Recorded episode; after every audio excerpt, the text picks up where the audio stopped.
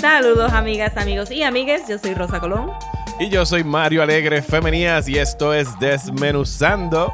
En el episodio de hoy vamos a estar hablando de la segunda temporada de Our Flag Means Death. Necesito como que un silbatito de estos de, de, de piratas, como lo usaban SpongeBob o cosas así, pero no, no, no, tengo un piccolo. SpongeBob? Sí, sí, no tengo un piccolo eh, para hacer el, el, pitito. Pero sí, vamos a estar dando esa segunda temporada que está disponible en HBO. Ya la vimos completa. Como recordarán, nos encantó el primer season. Eh, pueden buscar el episodio de esa discusión en algún momento del año pasado, quiero decir. Ya yo ni sé. What is time? Lo puedo poner, sí, lo puedo poner como un story en Instagram para que se recuerde. Ajá, pero antes de eso, ya que la semana pasada la vida nos torpedió. Fue como que ¡Attack! Eh, y nos tiraron con todo durante los días que regularmente separamos para grabar. Tienen que entender una cosa. Nosotros usualmente grabamos miércoles y publicamos miércoles. A veces como que lo hacemos flexible. Podemos ir para atrás y grabar martes. Podemos ir para adelante para grabar jueves. La semana pasada todo, todo se, se, jodió todos los días. No había ningún break. Mal. cuando no era una cosa era la otra. O sea, cuando no era un servicio era el otro. Yo personalmente tuve una jornada de trabajo con los de Luma. Todo el día, de 8 a 3. Mientras podaban los árboles, yo trabajé con los de Luma también.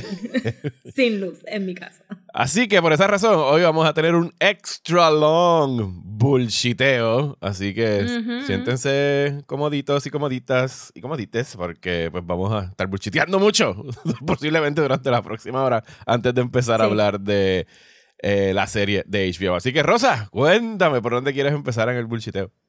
Pues puedo empezar con un show nuevo. No lo he terminado el season, pero está ready para binge. Está en Hulu y se llama Living for the Dead. Ok, no había escuchado de este show. ¿De qué se trata? Because it's, it's for the gays. Este ah, no, no, no. lo cubre. Ese es el de, el de Kristen, uh, Kristen Stewart, que hace la Está producido por Kristen Stewart y otro muchacho. Ah, sí, yo quería ver ese show. Sí, está ya en Hulu completo. Ajá. Este, no sé cuántos episodios son, voy a asumir que son 10. Ok. Porque eso es como standard season. Es un half hour reality show de estos cinco. Sí, tan tan, tan tan. Sí. Cinco paranormal investigators, todos queers So, este, y todos hilarious, todos bellos y preciosos. Y pues hay como que mediums, hay researchers, hay tech people. Y todos este, y todo está producido por este Kristen Stewart y ella lo narra también. Sí, yo vi este trailer, pero es que lo vi hace como cinco meses o algo así, se me olvidó. No, he visto nada de advertising porque ya había llegado el show. Ajá. Nada. Si no tienes Autostraddle, no sabes que te Este. Sí, yo pensé que lo hubieran sacado más para octubre, pero el Halloween se enfocó en la película que nunca discutimos de los extraterrestres porque nunca la terminé. Este. Eso no sé, pero está bien chulo. Es bien. Literalmente es Queer Eye, pero with ghosts. Ok. Y, y es más sobre si ellos acknowledge y, y el show te daría a pensar que tienen tanta evidencia de, de ghosts existing, que es tan cotidiano para ellos y uno está ahí como que, ¿is this real? ¿Is this not real? What's happening? Este, digo, yo que soy highly skeptical, estoy como que hmm. brilliantly produced, do not believe a word of it. Este, pero, pero hacen un compelling point de, de muchas cosas, pero también es como que ayudar a las personas que están pasando por estas situaciones, que al final del día yes, there's ghosts, but there's also depression y, este, y trauma. Eh, y que los fantasmas realmente son como que ecos de trauma, es más lo que el show hace. Nada más he visto los primeros cuatro, pero me pompié mucho en el cuarto porque justo este octubre había aprendido de este lugar que se llama el Waverly Hills Sanatorium, que está en Kentucky. Y era un hospital público que se hizo para las víctimas de tuberculosis en aquella pandemia de tuberculosis y dicen que es absurdamente haunted, como que gente entra y salen con marcas en la piel y toda esta cosa. Y cuando dijeron en el cuarto que iban a ir al Waverly Hills Sanatorium, yo como, yes, yo sé de qué están hablando, ahí no este, pero ese episodio fue bien interesante porque hablaron sí del sanatorium y lo vieron y vieron y hablaron sobre la falta de respeto de usar estos este, lugares históricos como tourism para tú ir a ver como que, ah, vamos a ir al sitio donde se murieron tanta gente de tuberculosis. Not the funnest, ¿verdad? Sí, sí la, eh, el, pero hay gente el tipo de gente que va a Auschwitz a tomarse selfies, como que... Ajá, exacto, que esto eh, sí es verdad, como que Auschwitz es más serio todavía, pero esto es serio también, como que es medio weird que la gente vaya a ir a, a ver como que, uh, está haunted de gente que se murió. Eh, pero, pero hablaron específicamente con un muchacho que se sintió que un espíritu had latched on después de su visita. That's not cool. that's, not, that's not cool. Y pues hablaron de cosas bien concretas como mood changes y peleas nonsensical con la pareja, depresiones intensas y todas estas cosas que él solamente podía asociar con, con que había ido a este lugar y que algo se le había pegado. Y pues es esa clase de show y lo hacen bien rápido y bien snappy, no es no necesariamente te va a dar un final ahí como que and, and we all solved it. we solved the ghosts. No necesariamente es un show así, pero sí te da como que una, una leve resolución con las personas que, que están, ¿verdad? Interactuando con ellos un poco. Pero hay mucho fun, hay mucho, de verdad que si tú crees en fantasmas, pues va a estar como que cada cinco minutos Holy crap, that's like hard evidence de ghosts. De the existence of ghosts. y, pero, y entonces todos los personas, todas las personas que, que trabajan en el grupo son demasiado como que cariñosos, amorosos. I love them already quisiera hanguear con ellos en una random bar, en un small town. no, en un, no en un haunted house, no en un haunted house. no en un haunted house, en un regular old watering hole. Ajá. ah, lo, lo, otro que me gustó del show es que empieza en el Southwest. Ajá. So no es tu New England type sí, de, stuff. Sí. Es más desert y Nevada. Fueron a Nevada, fueron a New Mexico creo que es uno de los hoteles, o que empiezan de ese lado, que casi uno nunca lo ve como que en términos de haunted. Sí, no está, todo el mundo sabe que el Northeast, eso es como que un, olvídate, un ventetú de fantasmas. Lovecraft Country, ¿verdad? pues la voy a buscar, yo, yo vi este trailer y me acuerdo que hasta, creo que te lo envié o tú me lo enviaste y dije, esto se ve cabrón y, pero... Yo lo envié, yo lo envié porque, ajá, está súper cool. Cero promo. No me enteré que había estrenado y no había sabido más nada del show hasta ahora que me lo estás diciendo. Así que lo voy a buscar en Hulu. Eh, en Hulu. Pues, pues, pues, pues, pues, pues, queríamos hablar que hace como dos o tres días, quiero decir, Salió el trailer de Avatar The Last Airbender, The Netflix Edition. Este weekend con el. Con el Geek. ¿no? Con el, el Tudum. el Tudum, sí, pero el, el Geek, cuando son cosas que es el Netflix Geek. Mm. Eh, salió el trailer. Habíamos visto ya fotos eh, de, de, los personajes eh, y de los actores. de algunos, por De algunos en character. Sí, no habían enseñado a los main three. Nada más habían enseñado a gente del Fire Nation y a, y a gente de otros lados. Y aquí por fin pudimos ver todo esto en movimiento. Pudimos ver a Ang, pudimos ver a Katara, pudimos ver a. Dios mío, ¿cómo se llama el hermano de Katara? Se me olvidó el nombre ahora. Eh, Soka. Pudimos ver a Soka. Eh, no, ser confundido con a Soka, es solamente. Sí, pudimos ver a, a Soka. Soka. y o sea, si, han seguido como que la producción del show, pues ustedes saben que originalmente estaban los creadores de la serie animada involucrados con Netflix y en cierto momento hace, yo siento que como dos o tres años, they walked out, o sea, abandonaron el show por creative differences, diciendo, y los estoy como que para, o sea, paraphrasing, pero que tenían, o sea, no estaban de acuerdo con la visión que tenía Netflix del show, así que se fueron y consiguieron su contrato con Paramount para hacer tres películas que van a estar saliendo próximamente, tres películas animadas. Pero, por lo menos de lo que se vio en el trailer, it looks like Avatar The Last Airbender. Sí. O sea, yo pensaría que, quisiera pensar que maybe el que los creadores se hayan ido y hayan visto la reacción online dijeron como que saben que we should just play it straight y hacer lo que está en el show y por, si queremos que esto sea un éxito, porque en realidad todo so far, it looks very good, ¿sabes? Ah, it looks very similar, como que no parecería que hubo un cambio de tono, no parecería que no, no se ve seria como la película de M. Night Shyamalan. No. Y no se ve en, en, aquel momento habían dicho que, que lo querían como que hacerlo más mature y que estaban hablando sobre sexual themes, que no hacía sentido, pero ahora no sé si eso es verdad. This is a kids show. Sí, pero no sé si no sé si es porque hace dos o tres años atrás estábamos como que en un boom de cosas que no pasaron, como el piloto de las Powerpuff Girls de Diablo Cody, que también era para el CW. No sé si, si coger de verdad el rumor de que querían CW up Avatar. Sí, porque eso no, eso no fue lo que Este- dijeron los creadores. Los creadores dijeron, no Ajá. estábamos de acuerdo y bye. No, no fueron específicos. Que me suena a mí como, porque también está viendo que, que se están tripeando la posibilidad de que One Piece se acabe, pro- la live action se acabe antes del anime. Se tiene que acabar antes del anime. they're, no- they're never gonna Sí. catch up. They're never gonna catch up, pero la idea de como que condense toda la historia en tres seasons, porque eso es lo que Netflix usualmente paga, que maybe también pudo haber sido como que, pues, maybe Avatar la van a condensar bastante para que quepa en uno o dos Eh, seasons yo, y ya está. yo pienso que Netflix en es- eh, con One Piece se metió en un Game of Thrones situation en el que, ¿sabes? Yo, te- yo lo, lo he mencionado antes, un pana mío se llama Irving, que es bien fan de, de One Piece, ha leído el manga, ha visto el anime, o sea, está bien pendiente a todo lo que sale de, de lo que dice el mangaka y todo eso, y es como que, mira, él ha dicho que todavía le quedan años de escribir esto, o sea que él ni siquiera ha revelado qué es el One Piece. Y eh, posiblemente en algún momento Netflix va a tener que decir, pues esto es el One Piece y bye. Y se acabó. Sin, sin que el autor les vaya a revelar qué es lo que le está guardando. Pero al final que, whatever.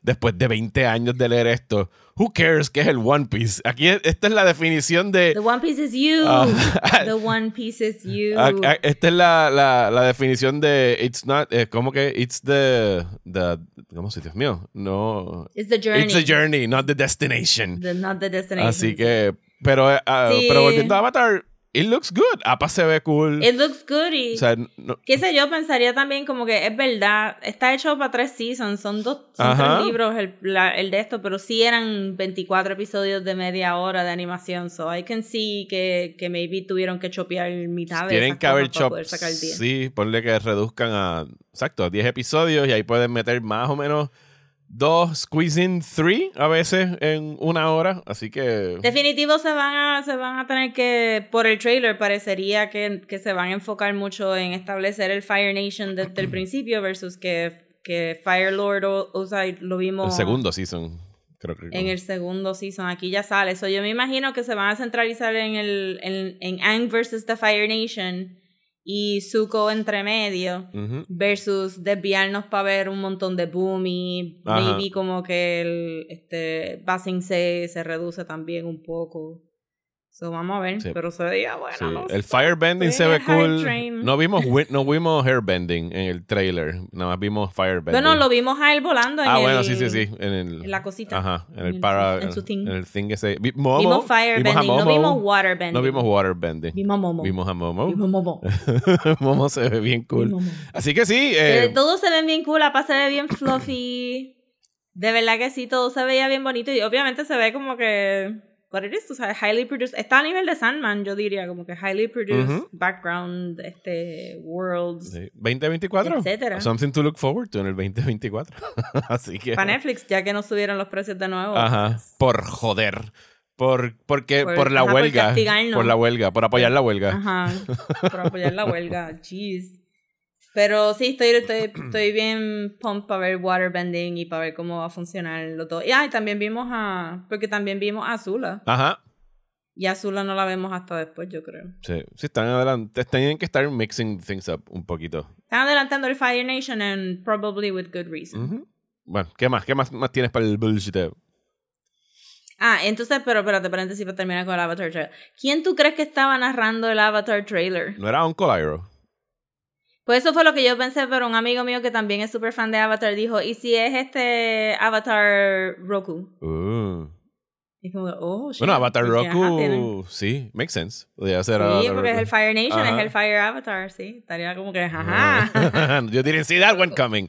Exacto, como que ah, hasta ahí llegamos y todo. Ah, no, y los, las- el maquillaje de las Kyoshi se Warriors ve, se ve cabrón. Sí. Y esa sí se. hay- esa- hubo un still que sacaron que se veía, pero tan y tan nítido en persona. Sí, como que, no sé, estoy pompeada. Hype train is on, I am on it, I am leaving the station. Estoy en el hype train. ¿Qué, qué más tiene? Pues, este, si se recuerdan para el bolchiteo atrás, Ajá. eh, Shutter puso las tres películas de Hell House. Ajá. Hell House LLC. Hablaste de las primeras dos. De las primeras tres, porque las vi las tres. Ah, ok. Este, no sé si, ¿verdad? Primeras dos en un bullshiteo, después la tercera en otro bullshiteo. Y quiero decirles que si no tienen Shutter, están también en Tubby. Ok. Chequeé y están en Tubby. Por favor, siéntense ver estas maravillas. Porque en, a finales de octubre salió la cuarta película que se llama Hell House LLC semicolon, semicolon Origins, coma, The Carmichael Manor. Eh, That's a eh, title. Excelentísimo. It's a title. It's a title. Este, está excelente porque eh, ha sido la mejor de las cuatro. Ok. La mejor de las cuatro, o sea, la primera es buena, la segunda dips, la tercera half dips, la cuarta igual de buena que la primera. Eh, y la premisa es bien sencilla porque si, ¿verdad? Todo el revolut de Hell House pasa, eh, que, es, que Hell House realmente ocurre en el Abaddon Hotel, que está en el mismo town donde está The Carmichael Manor.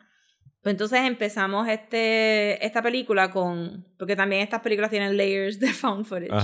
So, están entrevistando a estas dos personas que conocían, a estas dos muchachas que son una pareja que fueron a investigar The Carmichael Manor porque The Carmichael Manor la gente, los caretakers no se estaban quedando nada más que ni 24 horas, tenían que irse, está super haunted, whatever, whatever. Y entonces, en el transcurso de la película encuentran un 8mm film que entonces son los Carmichaels eh, grabándose. Y entonces, pues esas historias van como que paralelas hasta que se juntan y entonces al final, entonces como que, ¡ah, vete al carajo!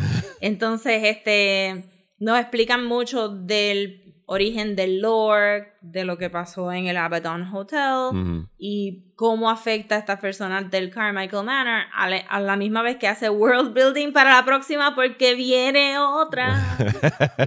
Tú estás fully on este. board el, esta franquicia. I am fully on board porque a pesar de que son stupid, Pero son, son, Shudder Originals, ¿verdad?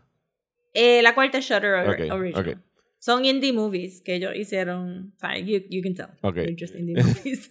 Pero la cuarta ya es de como que Shutter la sacó y creo que, que es específica de Shutter. Y los special effects estaban mucho mejor. Este, todas las actuaciones estaban mucho mejor en general. Bendito, not, not knocking the original. un poquito mejor. Eh, y los books están bien buenos también. Y y usan tecnología porque me parece que las primeras eran early 2000s, entonces los celulares no eran smartphones todavía, aquí sí usan los smartphones to good effect y un montón de cositas así. Digo, no tanto, no, no graban a través de los teléfonos, pero sí como que comunicándose eso. Y pues estuvo bien buena y, y lo... La razón, con las cosas que empezaron bien random en la primera, como tener un chorro de payasos ahí, como que for no reason, en el haunted house. Because clowns. ya hacen, because clowns. Because clowns and they're creepy. Pues hacen como que good scares, pero también hay otros personajes nuevos, más los personajes del Abaddon. So que realmente it all converges y.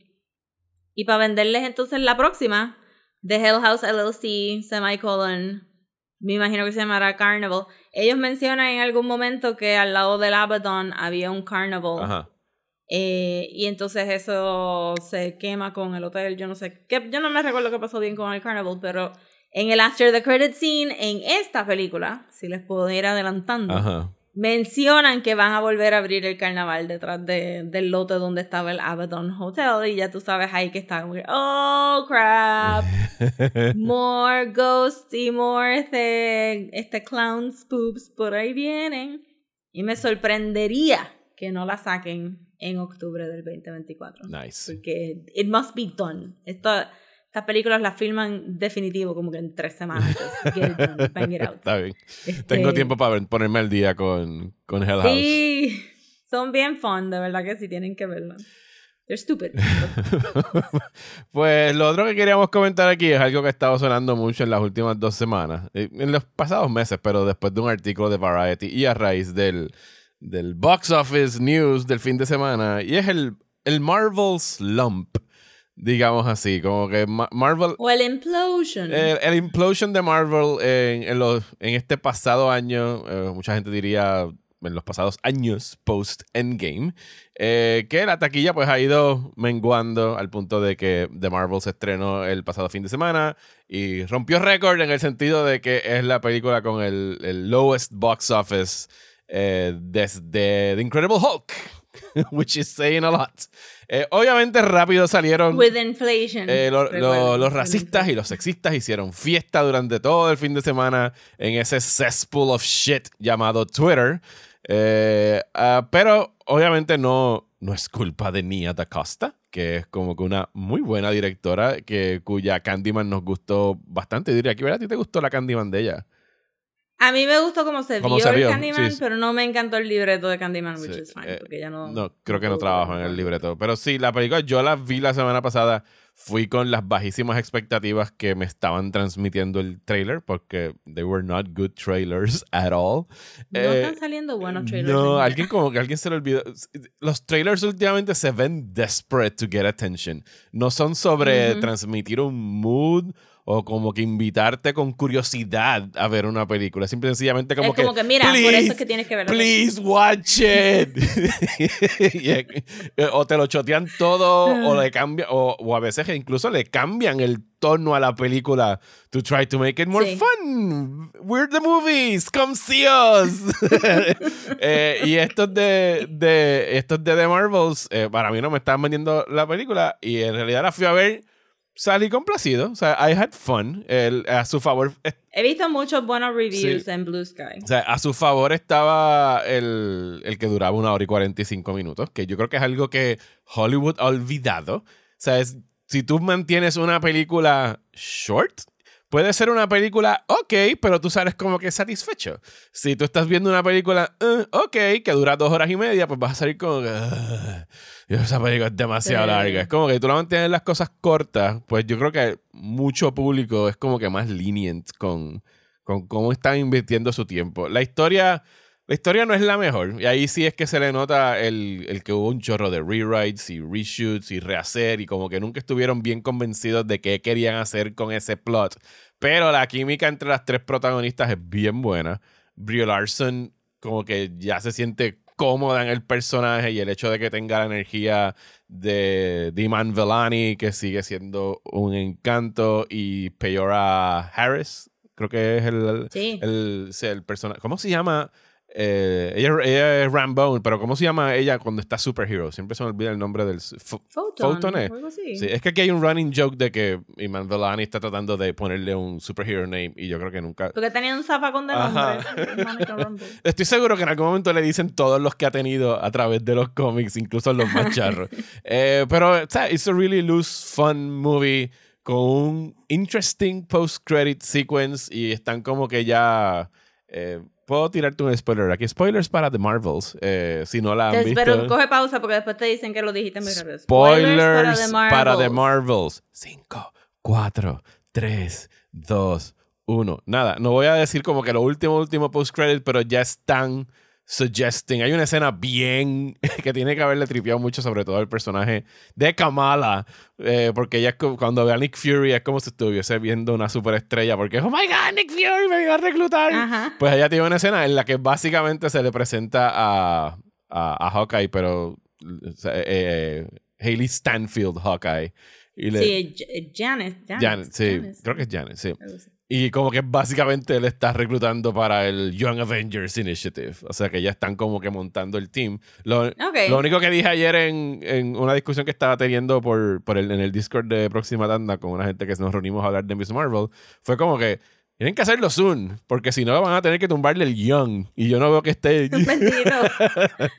O sea, tienen que hacerlo rapidito, no pueden esperar al 2035 para sacar Young Avengers, sobre todo con ese equipo. Pero, pero sí, Sí. mano, el habla... Yo sé que todo esto fue por.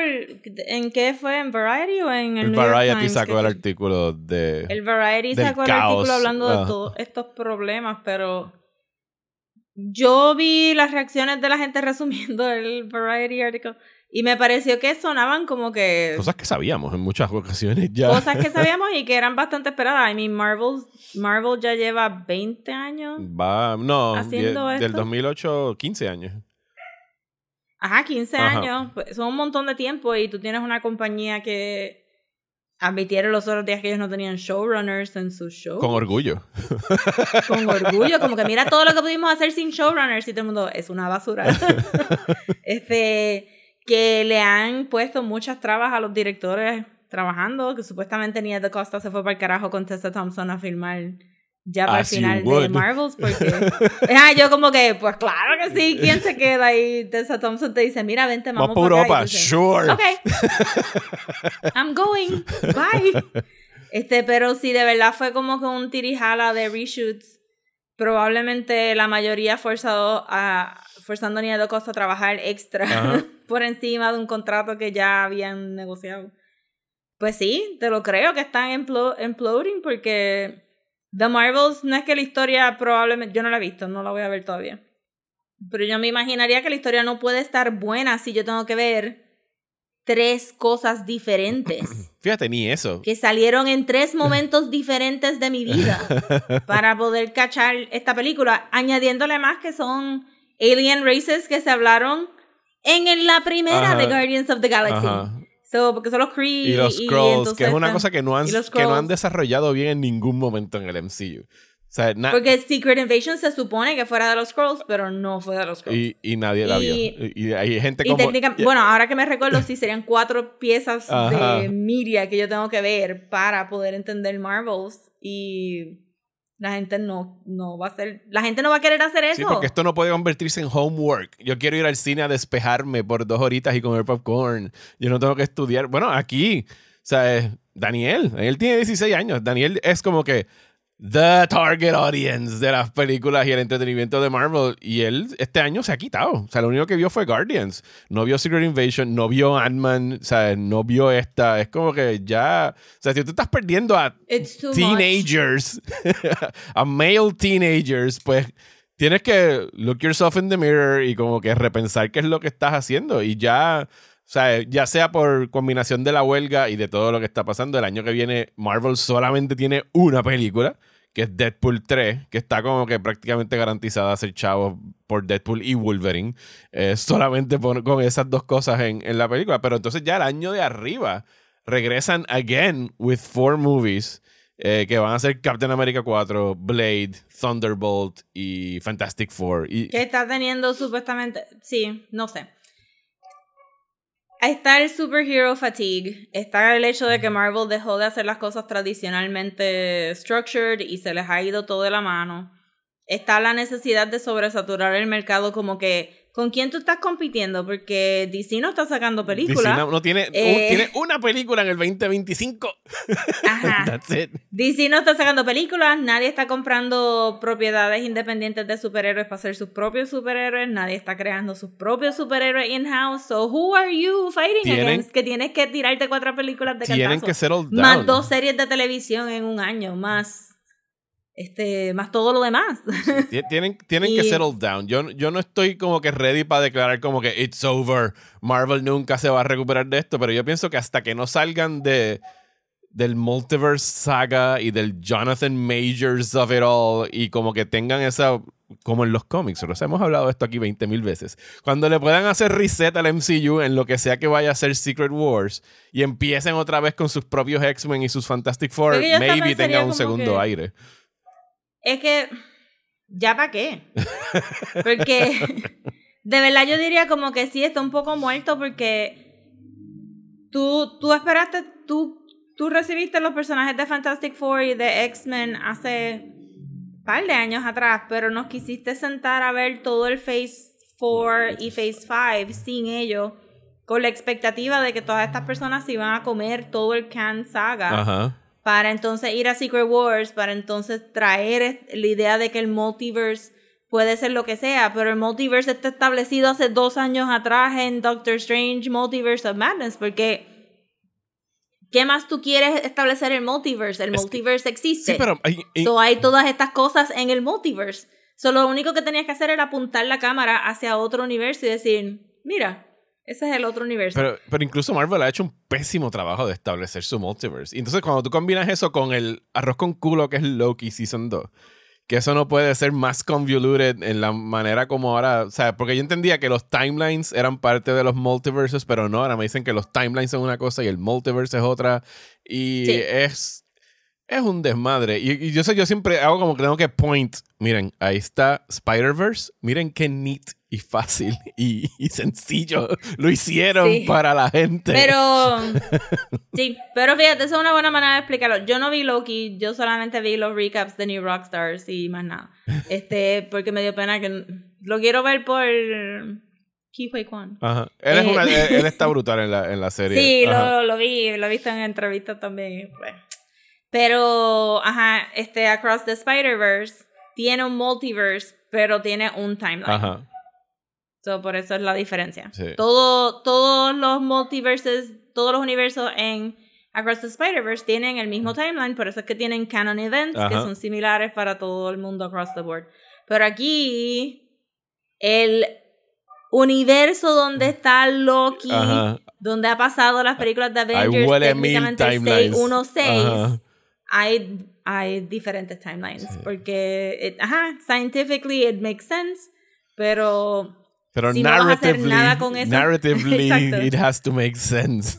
It has, sí, pues si no vas a hacer nada con esos timelines, es medio silly que hayas gastado toda la energía, la trayectoria de este Loki para establecer los timelines que no vas a usar.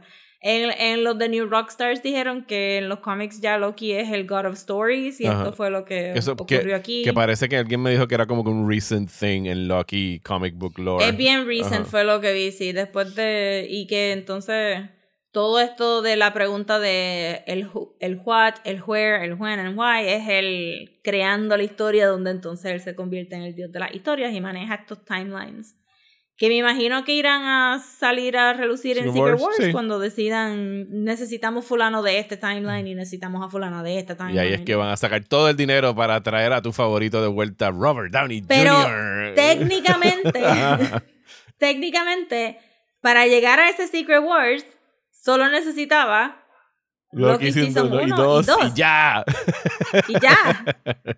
¿Verdad? Pudimos haber tenido Secret Wars este verano. En realidad eso es lo único que van a necesitar hacer porque, o sea, ellos no van a bregar con el multiverse en Captain America, no van a bregar con el multiverse en Blade y no creo que tampoco vayan a bregar con el multiverse en Thunderbolts. Quien único podría meterse en el multiverse serían los Fantastic Four y yo preferiría que no lo hicieran. Como que ya han, ya han embarrado Fantastic Four tres veces. they have to nail that one, pero bien nailed. Ayer. Yo lo que me imaginaría es que. ayer, perdón. ayer Iliana, saludos Iliana, que es aquí eh, fiel oyente y nos escucha, me dijo que supuestamente el rumor es que se va a establecer en los 60s Fantastic Four, eh, la trama de Fantastic Four.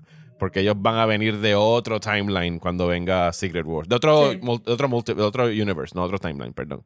Eh, pero sí, o sea, yo no. O sea, eso está ahí porque este Legion ya hizo mid-century X-Men stuff y le quedó bien cabrón. Y si no vas a hacer algo igual de bueno, pues. Y First Class también lo hizo, cuando lo hizo X-Men con, con Fox. Hicieron los 60 Sí, First Class, Pero nada, yo no. Pero este.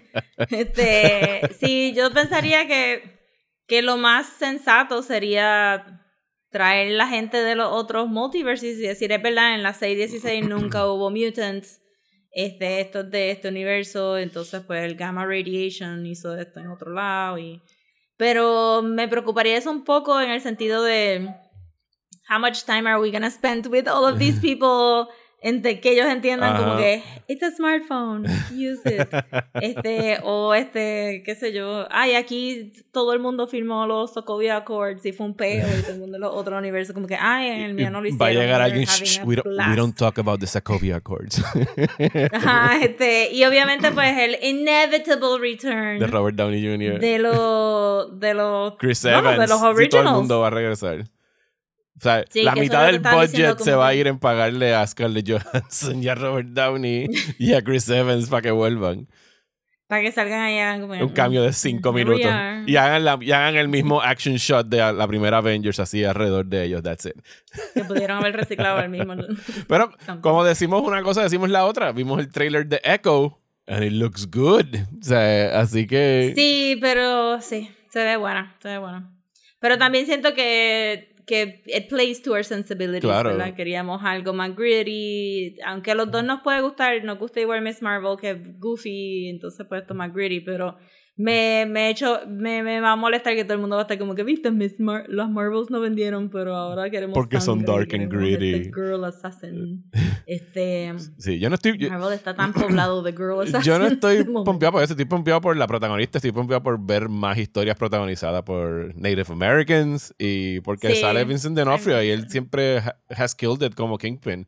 Yo creo que. Ya yo no sé. A mí no me interesa Kingpin para nada, pero I'm here for the girl. Ya, ya yo no sé si Vincent D'Onofrio está así de grande como Kingpin o es que le están poniendo o le están poniendo prosthetics no, porque está sí, le ponen inmense. O sea, ya tiene como es casi un cuadrado la, la espalda en la parte No, lo filmaron a propósito para que se vea así, pero no, yo creo que él, también él nunca ha sido flaco, flaco. Bueno, no, yo lo vi hace poco a él en, en Dumb Money y él no tiene la espalda cuadrada, no. no nadie tiene la espalda cuadrada de esa manera, ni John Cena. Este, no, me, la voy a ver, me gusta la serie y parece que la van a soltar completa porque dijeron todos los. Cinco episodios. En enero. Cinco episodios de cantazo en Hulu y en Disney. Pero sé que, que sí, que el fanbase tóxico va a estar detrás de esto como proof of pudding, de que mientras más violento y más adulto. Mejor. Y yo creo que eso es lo que... Porque estaba viendo las películas de Hunger Games recientemente, porque las vamos a hablar en el Patreon, este plug plug. eh, se me hizo, me hizo pensar en ese boom que hubo de Young Adult Content, que se convirtió, ¿verdad? Todas estas novelas Young Adult de momento era un gold rush para tú sacar el I Am Number 4, que salió antes de Hunger Games. Choose your own dystopia. Ajá, y, y, no es que Young Adult sea solamente dystopia, pero en ese periodo eso, eso es lo único que se estaba escribiendo. Y la razón que había como que un rush de sacar estas películas bien rápido es porque desde Twilight antes y después de Hunger Games Forever, están bien conscientes de que esa audiencia es gonna age out y tú necesitas sacar estas películas mientras están interesados, no 10 años después. Y siento que Marvel no está entendiendo que su audiencia creció. Is going to age out.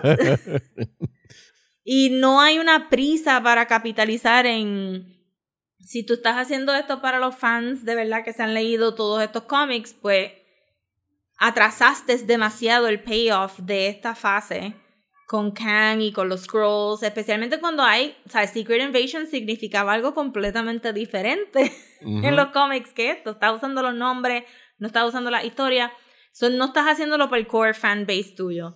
Pero estas películas no son accesibles para una nueva audiencia, porque te tienes que sentar a ver 24 horas de, de películas antes de ver esta pero tampoco son accesibles para las personas que ya vieron estas cosas, que no son los, los ¿verdad? Como tú estás diciendo, Daniel técnicamente es un fan de las películas, no del cómic. So que tú dices, pues yo estoy haciendo las películas para ellos, but they're aging out. Ajá. Y se están quitando. So, ¿cuándo tú vas a sacar estas películas?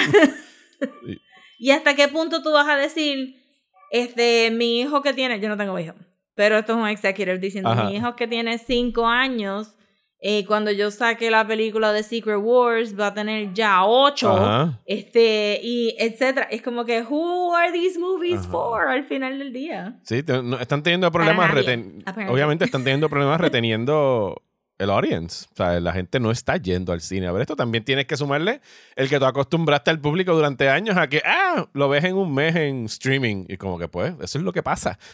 Cuando... Yo no creo, sí, yo, pero yo no creo que eso es un factor, porque yo no sé si la gente lo está viendo en streaming tampoco. Ah, no, bueno, eso nunca lo vamos a saber porque nunca revelan los números, pero, pero sí. Lo... Pero ¿cuántas personas, o sea, yo no pago por Disney Plus. Y el Disney Plus que yo tenía era de mi hermana.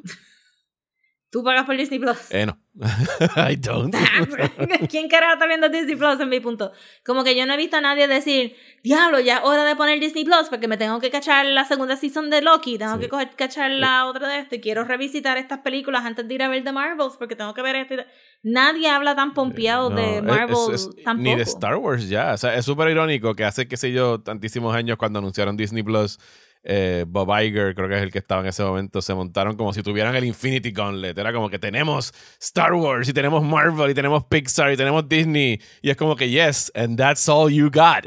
O y en algún momento, cuando la gente ya no quiera ver esas cosas, ¿qué más tiene? Nada. Por eso, por eso es Netflix se ha logrado dentro de todo mantener siempre on top y es porque están produciendo stuff around the world todo el tiempo, ¿sabes? Para diferentes gustos y diferentes audiencias, ¿sabes? Eh, sí, yo tendría que decir, eh, Netflix tiene un... Parecería que tiene una política de fuck it, make it, Ajá. sea por un season. Alguien la va a ver. Sí, eh, Netflix, es conocido por te voy a dar un season o dos y te cancelo, ¿sabes? Pero por lo menos te di un season o dos para, tener algo nuevo que poner. Pero Disney está tan atado a esto y de verdad yo tengo que decir como que ¿quién de verdad está viendo estas películas en streaming? Porque yo, I would wager money, que no tengo, en decir que no, no las están viendo en el cine, pero tampoco las están viendo en Disney Plus. Tú sabes, como que mi hermana quitó Disney Plus sin pena ni gloria. Y tres niños en la casa. Y gritaron los... Ninguno dijo. Nadie gritó. nadie dijo, mamá, quitaste Disney Plus. Nada. Y ellos la usaron para ver películas en la pandemia. No lo extrañan para nada. Nada. Era un app que yo era la que lo abría para sentarlo a ver The Mandalorian. y más nada. Y lo quitaron y ellos están. Santo remedio. ¿Sabes, lo único que yo podría quitar aquí y gritarían? es YouTube. O sea, yo, yo quito YouTube aquí y la gente se vuelve loca. Y yo no estoy de acuerdo. O sea, yo he pasado últimamente viendo mucho YouTube porque es comforting y porque puedes encontrar literally anything. La semana pasada el canal, mi, mi, mi dark hole en YouTube fue un canal de dog grooming. O sea, that's it. ¿Cuál? ¿El de Girls with Dogs? Sí. Sí, sí. Es super nice. Lo tengo en TikTok y me lo empujaron en YouTube también. Y yo, yes, this woman is amazing. O sea, y, o sea está hablando de lo, y es solamente sobre hacer grooming y de casos bien severos de grooming de perros abandonados. Entonces, a través de su canal, ella hace esos grooming gratis porque monetiza a través del canal. De por vida para, para la mascota. Algunos ha dicho como que sí, tiene un groom aquí gratis forever. Y está bien chulo. y nos hemos reído con ella porque ella narra mientras está grooming, se le da a los perros. Y lo, Hace un poquito de fat shaming con los perros y los gatos. Y lo más que se tripea son a sus propios perros, porque ella tiene perros, tiene como que unos pequineses y unos, unos perritos chiquitos de ella, y ella dice que son los perros más feos y brutos del mundo. El otro día, o sea, y yo estábamos meándonos de la risa cuando estaba lavando el perro de ella, que tenía de todo. O sea, tenía como que un fondillo afeitado que nunca le crecía el pelo, tenía un permanent lipstick, eh, le faltaba un diente, le faltaba un dedo, era como que, Dios mío, por favor. Entonces el perro se quería tirar de la mesa y yo, ese perro está tratando de kill himself y tú no lo dejas. Perdido. Yo la cogí, en, TikTok me empezaron a tirar los videos y recién encontré que sí tenía un canal de YouTube. Y es una chulería, de verdad. Este, y uno aprende un montón de cosas. Sí, ya he aprendido un par de tips para Akira aquí. Como que, ah, no ah, sabía que, podía hacer eso. Sí, no, yo quiero el, el, el de-shedding shampoo, el que le quita los nudos y todo eso. Sí, si yo hubiera sabido eso cuando Maple estaba viva, hubiera sido como que very helpful para su... Para su coat. para, eh, Sí, ella tenía, el fundillo era double coated. Ok, sí, eso es una jodienda. Como ella dice que tiene los pelitos adentro, como que, ajá, no sé. Cutie no, Cutie quiero el, el, tienen como que una peinillita bien finita, bien finita para los, para los pelos de, cortitos y para pasársela a Cutie, está soltando pelo a tutti plane. Sí, este, este, eh, pero sí, este bullshiteo está a millón, ¿sabes?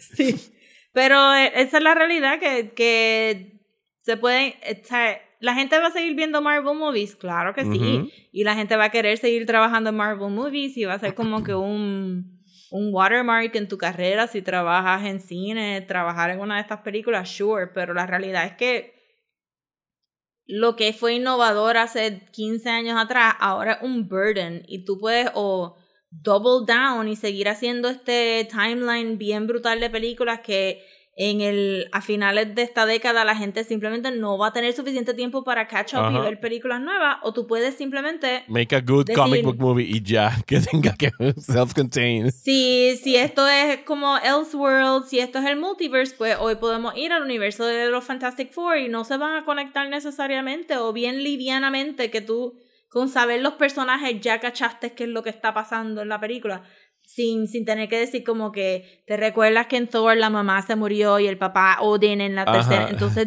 encontramos que Asgard eran unos colonizadores y después como que este, sin tener todo ese revolú para tú entender un cambio de Thor en algún lado. Sí, el, la interconectividad tiene que ser un feature, not a bug. Tiene que ser algo que la gente lo vea y el que lo mangue lo mangó y como que, ah, qué cool. Y el que no, no le, no, le pues, daña la experiencia y no sea como que, I didn't get it. O sea, si tú tienes el público perdido en, la sala, pues, it's not fun. Sí.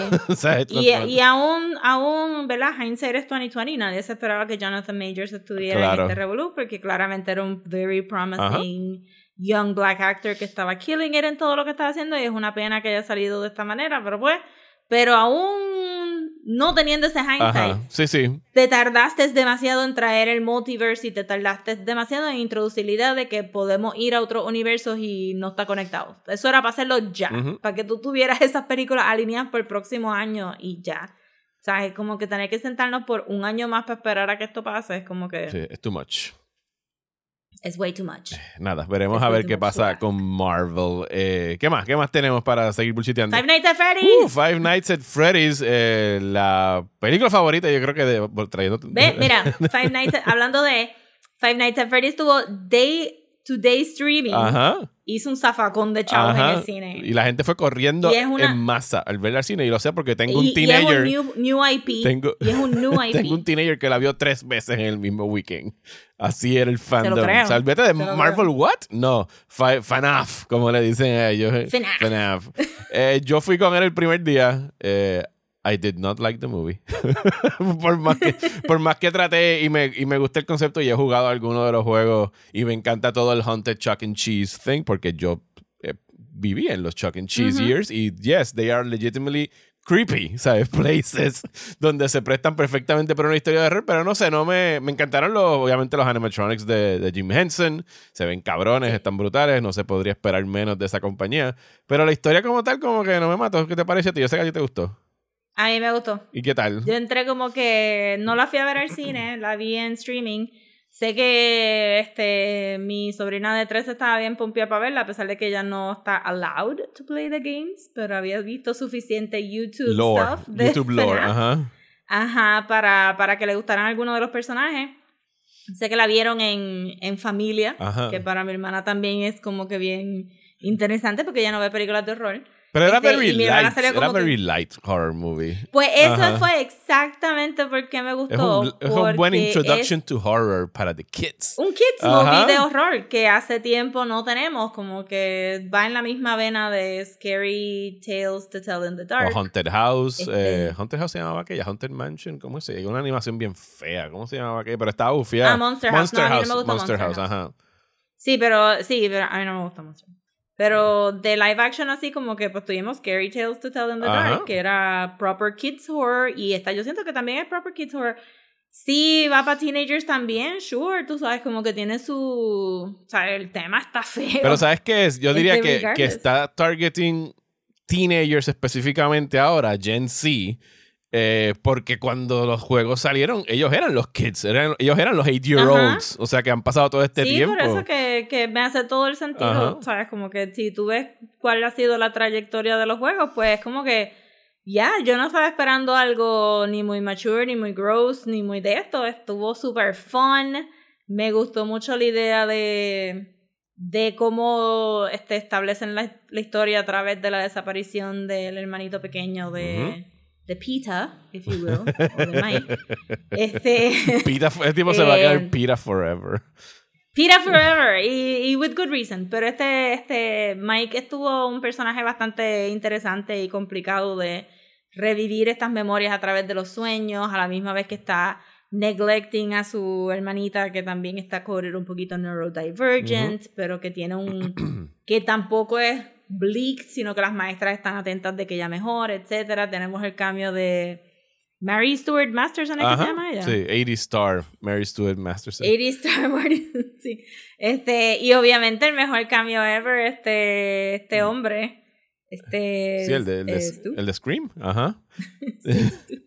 el tipo que tú ves y, tú dices, that's the guy.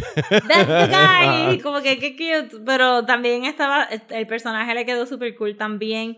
Y me gustó mucho la estructura de la idea de, de... Yo no sabía nada de FNAF antes de ver la película y siento que mucha gente de Younger Than Me y Thereabouts estaban como que, ay, es que no la voy a ver porque no sé nada de FNAF. Pero no hace falta, la película lo explica bien.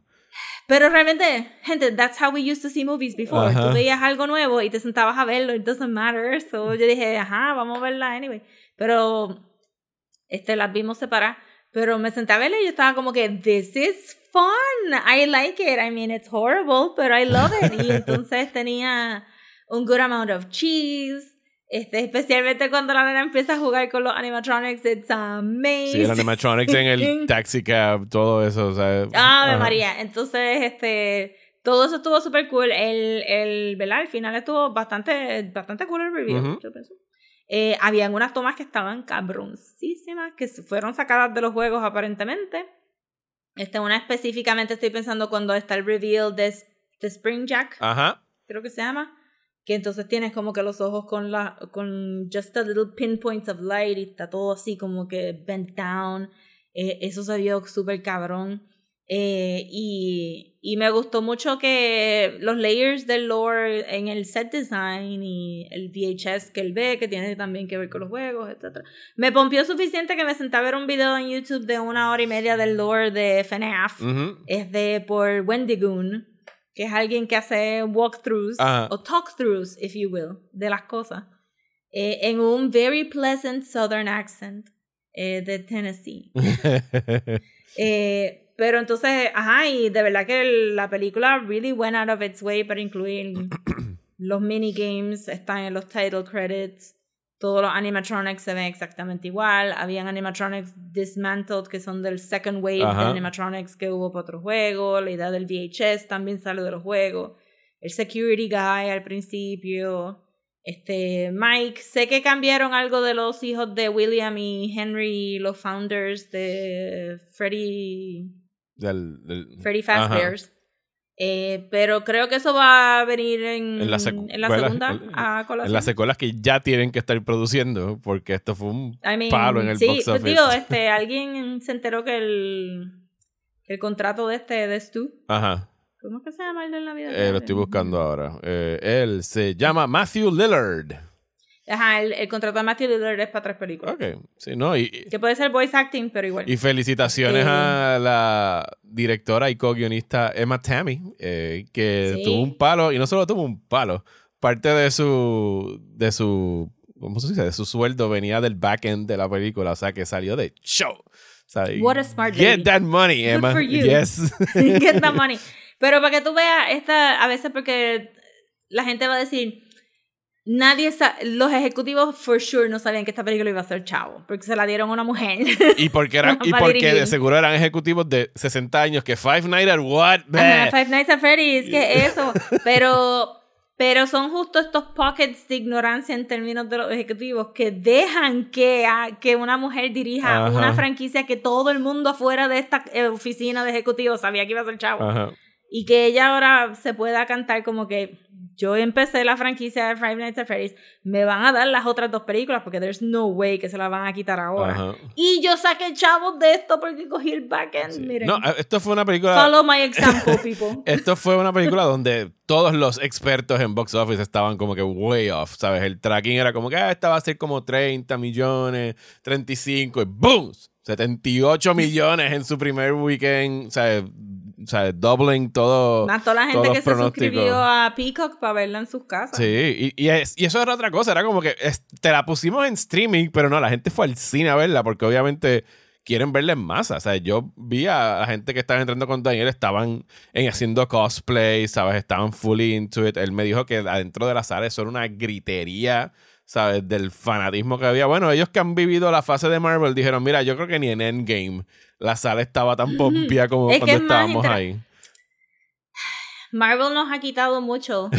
en las películas de Marvel nos ha quitado mucho de cómo hablar de estas películas, pero ajá, la gente hacía eso antes y no era para Marvel. Si tú vas a una película de, X, de X-Files, la gente estaba disfrazada de X-Files. Este, no, nos han quitado ese joy de ir a las películas.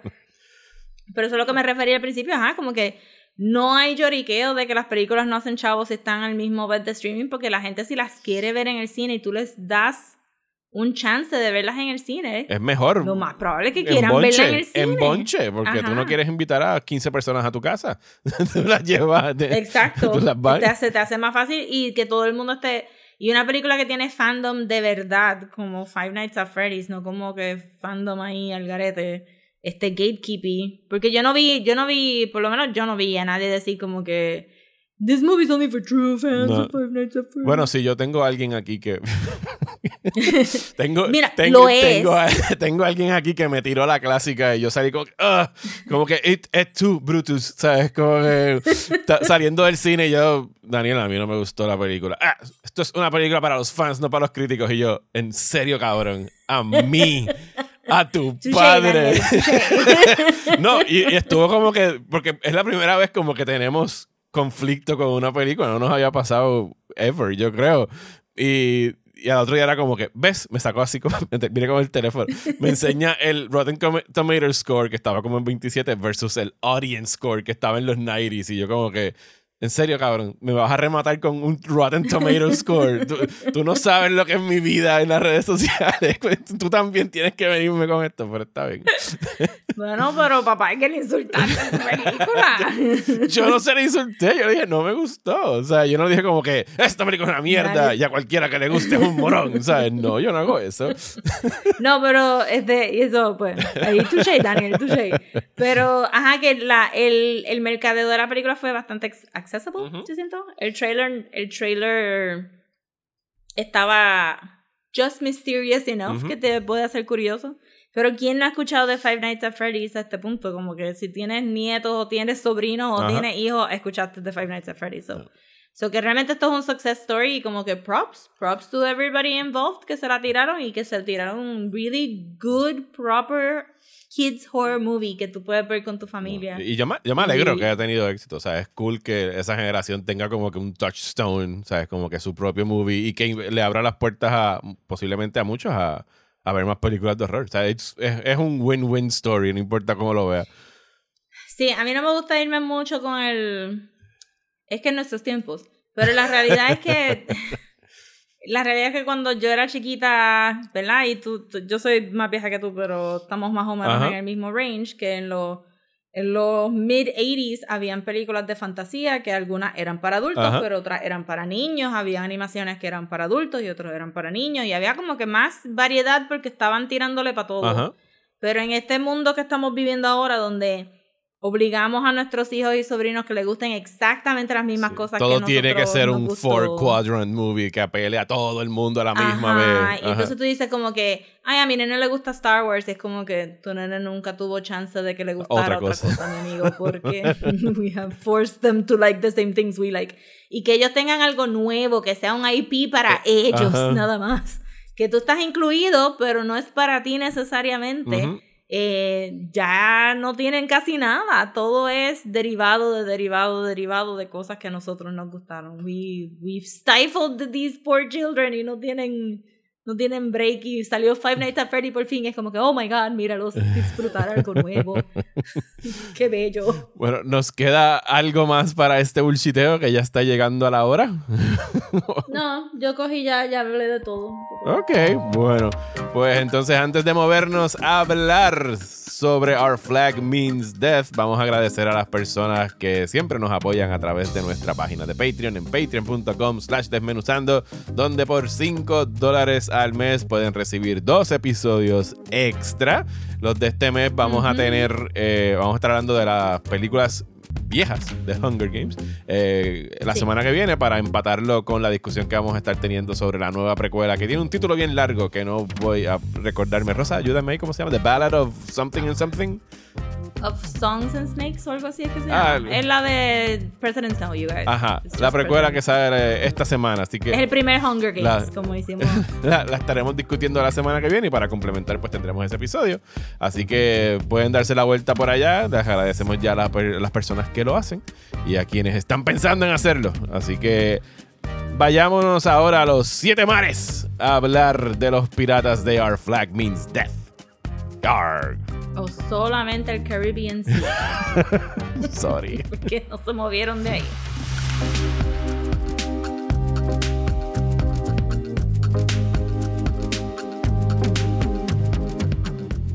¿Te gustó el segundo season de Flag Means Death? Me gustó mucho el segundo season de Our Flag Means Death. Quiero el tercer season anunciado como que para ayer.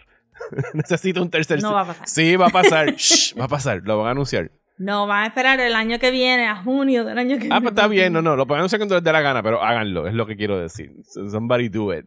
van a esperar a Queer Month para anunciarlo. Eso fue lo que hicieron para este Sí, pero aquel season acabó como en marzo o abril, nada más esperaron tres meses para anunciarlo, no pueden esperar a junio. Si no, ya lo hubieran dicho, porque lo único que tienen son cosas negativas en HBO Max este, cancelando películas de nuevo y supuestamente trayéndolas de nuevo. Y, y, y, descartando, y, descartando más películas completadas y tirándolas al zafacón Ajá, exacto, como que botando películas al zafacón. ya hubieran anunciado algo para poder lo menos drum up some happiness, pero... Este, a mí también me gustó. Lo encontré rushed, pero me gustó anyway. Sí, estaba... Tenemos dos episodios menos que el Season 1. Y se sintió no al principio, pero definitivamente en el latter half del, del season fue como que ¡y, se acabó! ¿Sabes? Como que, oh, wait, wait, ¿ah? ¿Ya? ¿Se acabó? Como que los últimos dos episodios. Se acabó y sentí que. ambiguo. sí, era. era o sea, obviamente. Y by the way, full spoilers para toda la serie. O sea, de aquí para abajo para Our Flag Means Dead. A mí no hay mucho, no hay mucho no, no, no hay tanto que spoiler, pero sí, obvia, eh, viniendo del Season 1, lo que, ¿sabes? Lo que había que resolver inmediatamente era el conflicto entre Steve Bonnet y, Blackbeard, que era como que pues habían terminado el, primer season en una ruptura. Así que a eso se le dedican los primeros seis, cinco, por lo menos la, más de la mitad del, del season 2 a resolver eso. Sí, bueno, realmente no, realmente todo el season, porque hay como que un tirijala ahí también después que, que viene bastante rápido. Que era como que, oh my god, que como no, en, en algún momento, yo la estaba viendo en grupo, en algún momento estábamos preocupados, como que, ¿cómo se va a acabar este season? Este, e, it's a lot, pero sí, siento que, que hubiera sido mejor tenerlas como que 10 10 episodios de nuevo y tener dos episodios como que para cerrar con un poquito más de broche de oro este, la historia porque no sé, no sé qué va a pasar en el tercer season a pesar de que nos dejaron como que un way forward y fue como que we'll... Bueno, bueno el tercer season tendrían que vengar la, la muerte de Izzy, I would figure. Eh, del... But they didn't look like they were going to though. Bueno, porque los metieron en una chocita en el, qué sé yo, en Pero el Revenge se fue sin ellos, que fue como que, espérate, eso, ¿sí aceptaron el trato de Shen o no aceptaron el trato de Shen? Eso fue lo que me quedé ahí como que media dumb. Yo entendí que sí, que habían aceptado el trato de Shen, solo que los venía... Pero entonces no es un plan que involucra a ellos estar en Solamente es un weekend getaway, Rosa, nada más van a estar ahí el fin de semana y después... Ellos dijeron que son innkeepers, como él dijo que quería hacer. Estaban haciendo lo mismo, lo mismo de este Anne Bonnie y, y Mary. Este. Pues los cogemos por personajes. Sí, vamos a hacerlo por, por character. Eh, sí, vamos por personaje. Pues yo creo que el.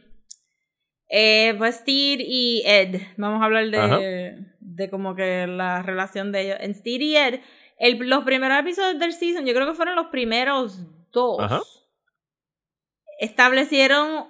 Yo pensé que el season iba a ser radically different a base de estos dos episodios, porque de verdad enfatizaron mucho de que de que Ed había cruzado ya una línea que posiblemente no podía regresar de esa. Sí, que se fue full pirate. Porque mientras. I mean, se fue full Blackbeard como era antes, ¿verdad? Este, eh, porque Mientras Tyr está este, recuperando su crew en el Pirates Sanctuary. Este, ¿Es el Pirates Sanctuary? ¿Qué dice? Ajá. en el Pirates, sí, donde está Spanish Jackie. Este, y están haciendo su thing ahí, pues Blackbeard estaba raiding constantly porque la única manera que puede parar de pensar en Steed y el breakup es matando un zapato Estaba en self-destruct mode. Eh, pero llevándose a todo el mundo entre medios. Entonces ahí vemos a Jim, vemos a Frenchie, vemos a Fang y vemos el personaje nuevo de Archie. Eh, y todos están absolutamente burnt out con tanta matanza. Y, y Izzy está teniéndola bien mala también. Implican que él le cortó más dedos del pie, que ha estado más abusivo con Izzy todavía. Y, y Blackbeard is having none of it. Y de verdad yo pensé que el season entero iba a ser como que. The darkness has taken a hold. Pues sí, porque hasta Lucius en algún momento le dice, tú sabes, como que algunas cosas son bien imperdonables y como que, pero después fue como que no. Este, he's just too goddamn lovable para nosotros este que nos importe todas estas cosas, pero pero sí estuvo interesante que por lo menos ah, sé por qué no lo tocaron porque es un lighthearted comedy show, pero estuvo interesante que por lo menos mencionaran que había una repercusión para tener esta vida tan violenta como que you know, maybe he has problems que you can't solve. Y que no todos se pueden perdonar, ¿sabes? Que no necesariamente tienen que perdonarte por lo que hiciste. Y, y creo que, que nos llevaron a hacer el episodio 3 con ellos de encontrarse con Anne Bonnie y Mary, que son piratas que de verdad existieron y que si vieron Black Sails, pues saben de Anne Bonnie, esta sale toda la serie de, de Black Sails con este Spring Hill Jack, creo que se llamaba. Eh, y que entonces, pues, como ellas presentan esa relación tóxica y se los tripean porque no han tenido sexo, de only just kissed, y es de, en una Mary, entre medio de las llamas le dice como que, this is what a real adult relationship looks like, este. Pero que, que ahí ellos entonces pues tienen que conceder que, que como Blackbeard le dicen una como que, you know, nos estamos dejando llevar por un whim, no sabemos si esto de verdad va a ser algo bien serio. Y y me gustó ese episodio porque entonces le quita un poco la idea de, de tener a Steve como que I can fix him. este versus Blackbeard está bien consciente de que es su type of boy that he likes y Steve cae en eso y eso puede ser simplemente just a fancy y no necesariamente un full relationship y entonces el resto del season es más ellos growing into eh, salir del whirlwind romance place hacia un actual relationship. Que yo creo que por eso es que el final se queda, que me confundió un poco el final, porque entonces parecería que llegamos a un... No, no, ya acabamos con el pirating y nos vamos a quedar juntos como innkeepers, este, velando la tumba de Izzy, que ese entonces se convierte parte de la relación de alguna manera post-death. Eh, sí, a mí me dejó... Pero no... A mí me dejó no tocaron más el, no se fueron más dark. No, a mí me dejó un poquito como que confundido, creo que es el penúltimo episodio cuando están, tienen el party en el bote que llega el, el tipo de la nariz que no me acuerdo cómo se llama ahora. Eh, este, este Prince, Prince Ricky. Y entonces, no, perdón, no es él, es el otro villano, el, el, el pana este de Perfect Strangers. Ese es el antepenúltimo episodio. Ah, y este Ned. Ned era un pirata también de verdad, pero estoy buscando aquí los... Pero que, que lo pone en el plank y lo tumba y, y, Ed le dice claramente, no, tú no quieres hacer esto. There's no coming back from your first kill, como quien dice. Y esa es la noche que finalmente como que consummates their relationship, o sea, carnalmente. Pero que en realidad no hubo, por lo menos en este season no hubo como que repercusiones a, repercusiones a eso. Al otro día, Steed sigue siendo Steed. ¿Sabes? No se fue como que al Dark Side por haber mandado a alguien al plank. Bueno, lo que hacen es como que. tienen otra pelea, tienen otra pelea. la idea de que. De que. De que ahora él es un proper pirate y entonces cuando va a, al Pirate Sanctuary en, en Spanish Jackies pues que él está bien popular y que él está como que en su peak de, de, de, celebrity y que Blackbeard no está, en, esos cascos. en el celebrity radar ya y no quiere estar en el celebrity radar y pues te traen la idea de que va a haber un conflicto de, de, de que están en dos, dos posiciones en su vida diferentes, pero tampoco eso se resuelve en dos segundos. Porque me, acordé de uno de mis chistes favoritos que era, no me acuerdo cómo le dicen, pero era básicamente un paparazzi, pero era la gente que dibujaba a, a Blackbeard. Ah, porque le dice el Papes. El Papes, sí. Algo ellos le dicen en algún momento para, para hacer el tipo que está escondido haciendo los sketches y él dice como que hay gente por ahí con tatuajes y él dice no solamente de mi cara. Exacto. Sí, estaba bien, está bien funny, pero todo se va bien rápido, como que no tenemos mucho tiempo para disfrutarnos a Steve being corrupted por por este celebrity dump, porque entonces en eso Blackbeard le dice que se va a ir porque él ni quería tener sexo, que trajo la, la poquita vez que entré a Twitter, esa, esa escena estaba bien... Contested. Como que, uy, él dijo que él no quería y entonces este, la gente analizando la escena de, next day cuando él le trae desayuno. el desayuno de como que was it completely consensual? Como que what's going on? Pero después él dice que se arrepiente y todo el mundo está como de, uh. rayos, eso está bien messy. este, Pero entonces, este, porque pescó una vez con Fang, pues entonces se va a ir a pescar con los Simple Fishermen. Esa parte está bien este, graciosa. Aquel que ¡Cabrón, vete! es como que, tú no haces nada todo el día. con, el, con el inner monologue de él hablando sobre la paz en el, en el Fishing Live. Sí. y como que, call us simple one more time. este, y pues entonces en eso pues regresa y, y ya pues también todo estaba bastante bien. Yo siento que a pesar de que el... Yo no estoy esperando que, que Our Flag Means Death haga un deep dive de los problemas de tener dos piratas enamorados. Este, para eso está Black Sails. Eh, sí sentí que, que entonces pudieron haber bajado un poco el diálogo sobre posicionar a Ed como unforgivable si lo ibas a forgive en el tercer episodio. Y también este ser un poquito más claro sobre el final, sobre what does this mean en el términos del plan de Shen, porque este se fueron sin ellos al final del día y ellos se quedan en la casa como que van a crear un home. Y tú pensarías que eso es ya como que. Porque realmente en la vida real no se sabe qué pasó con. O sea, y él nunca volvieron a conectar en la vida real. They were horrible people in real life anyway, no. No son estos lovable Ajá, pero David Jenkins ha cogido como que mucho de la historia correcta de los piratas, o tú pensarías como que this is a perfect way para que ellos se salgan de la historia. Our Flag Means Death no es un título que implica Steed y Blackbeard, es una serie que puede continuar con diferentes piratas al final del día. So me pregunto si eso es lo que vamos a ir porque, ajá, Taika Waititi tiene que tener un par de cosas. Sí, debe estar busy. Y, y el otro también, sí, este Reese.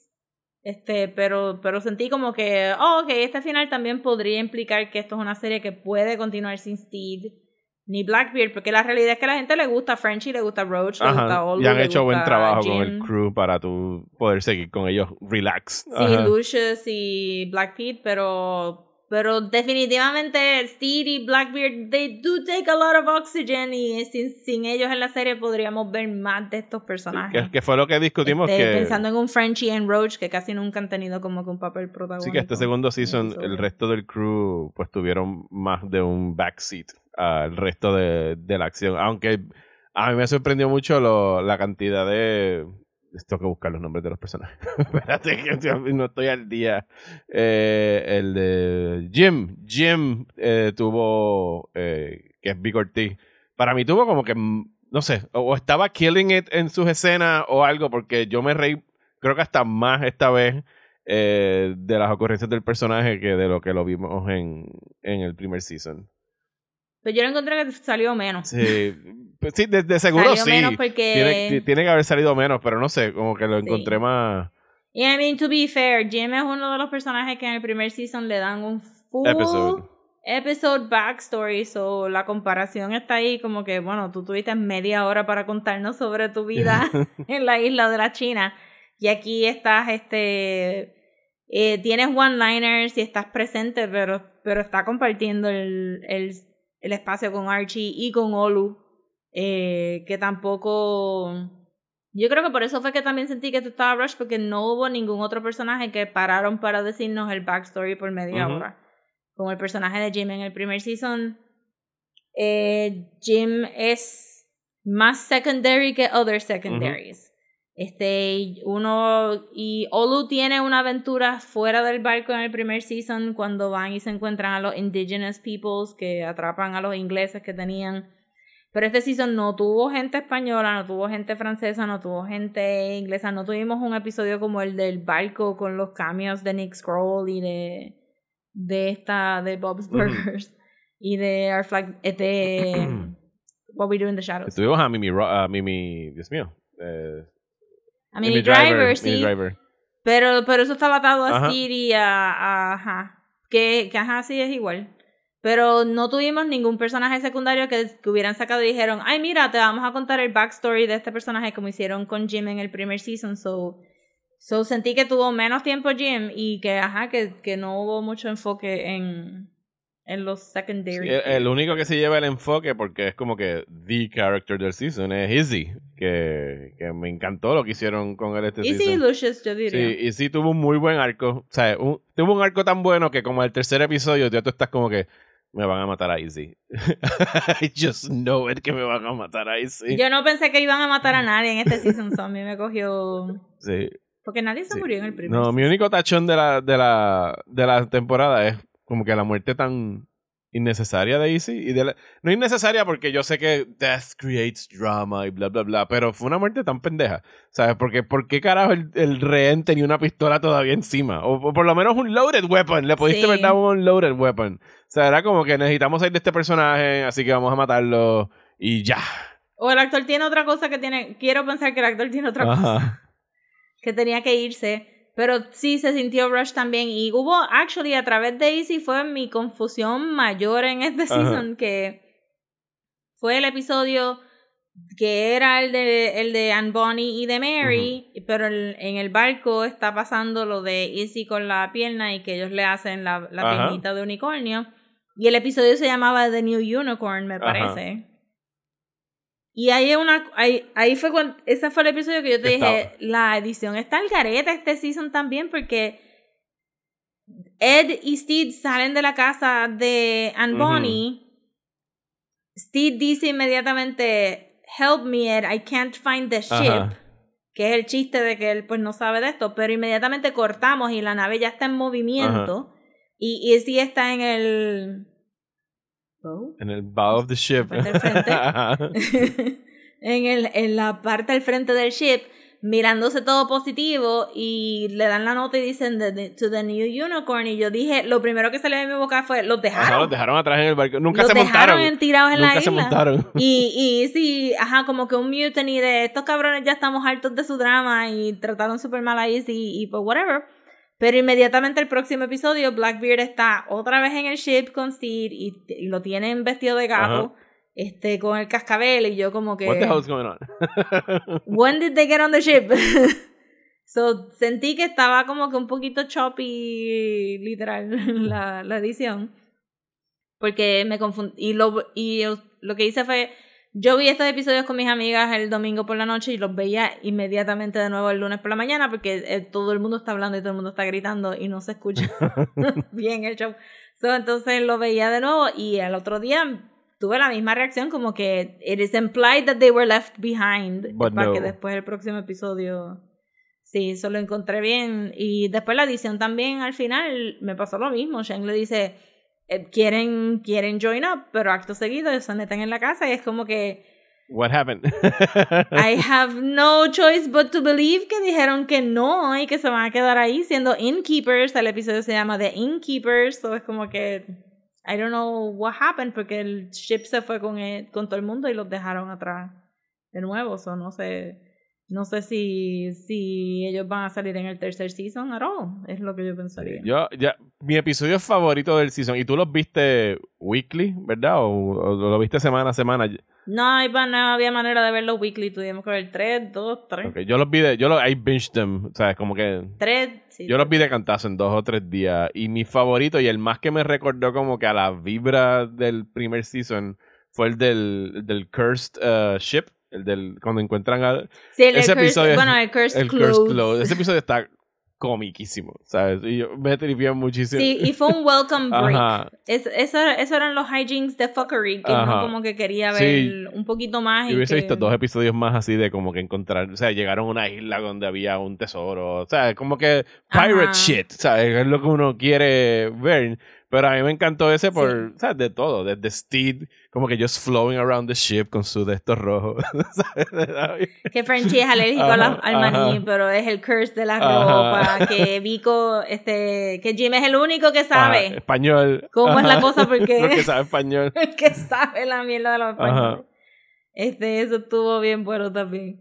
Eso estuvo excelente. A mí me gustó mucho el, también el break que pudimos coger con la fiesta de Calliope. Y, Ese episodio estuvo bueno. Y este, la canción de Easy y el drag look de Hodor. No me recuerdo cómo se llama. Hodor, es Hodor Forever. Eso no hay manera de. No tiene otro nombre. Y me encantó mucho. Me encantó mucho los personajes de, de Shang y de Auntie. Y la idea de, de este Pirate Queen que está cruzando el Está cruzando Panamá. Que asumo que también está basada en un real pirate. Okay, sí. sí. Ella era una este, prostituta en China, se casa con este hombre, o sea, este hombre se la lleva. Eventualmente se casa con él. Él era un pirata y ella se queda con todo el fleet cuando él se muere. Se lo quita al que era segundo en comando. Pienso, pienso que ese personaje salió en Pirates of the Caribbean, pero no estoy seguro.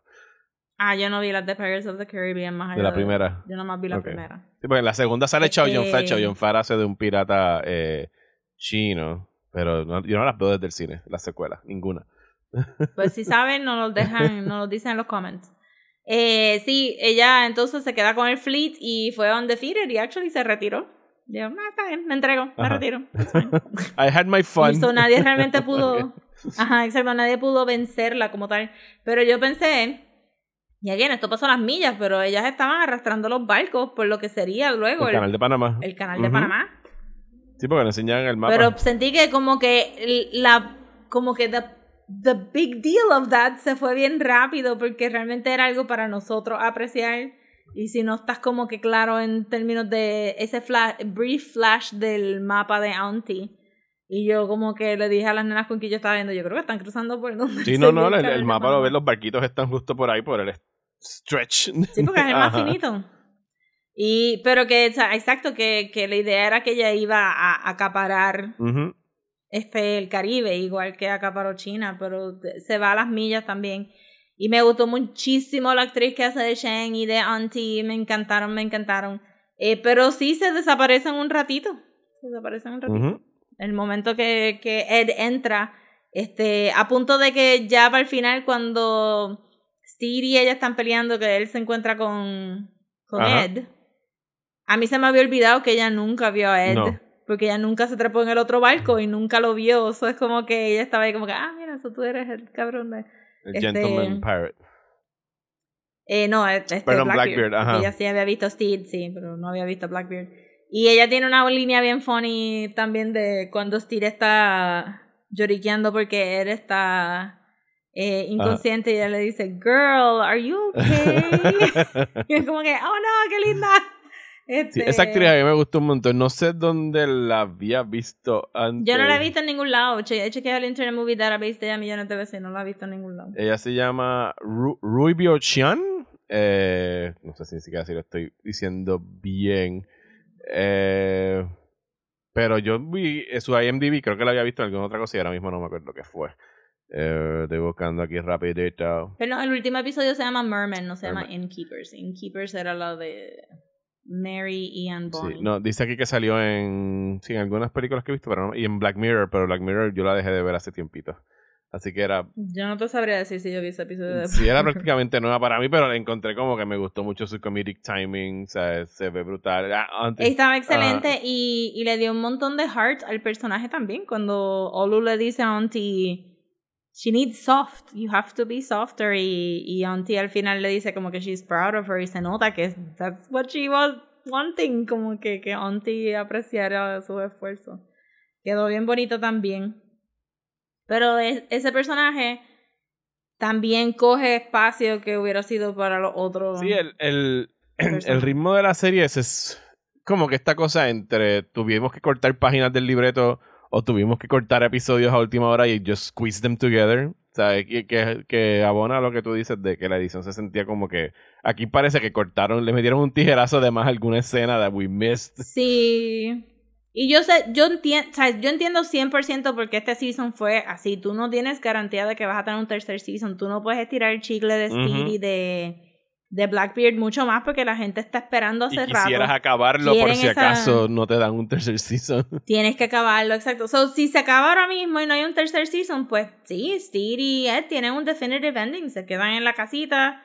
Los, los otros se siguen en sus aventuras de pirata and it's fine si tienes un tercer season, pues they're somehow a part of Shang y tú puedes write that en el primer episodio del tercer season and it's fine as well. So, so, realmente está bien hecho.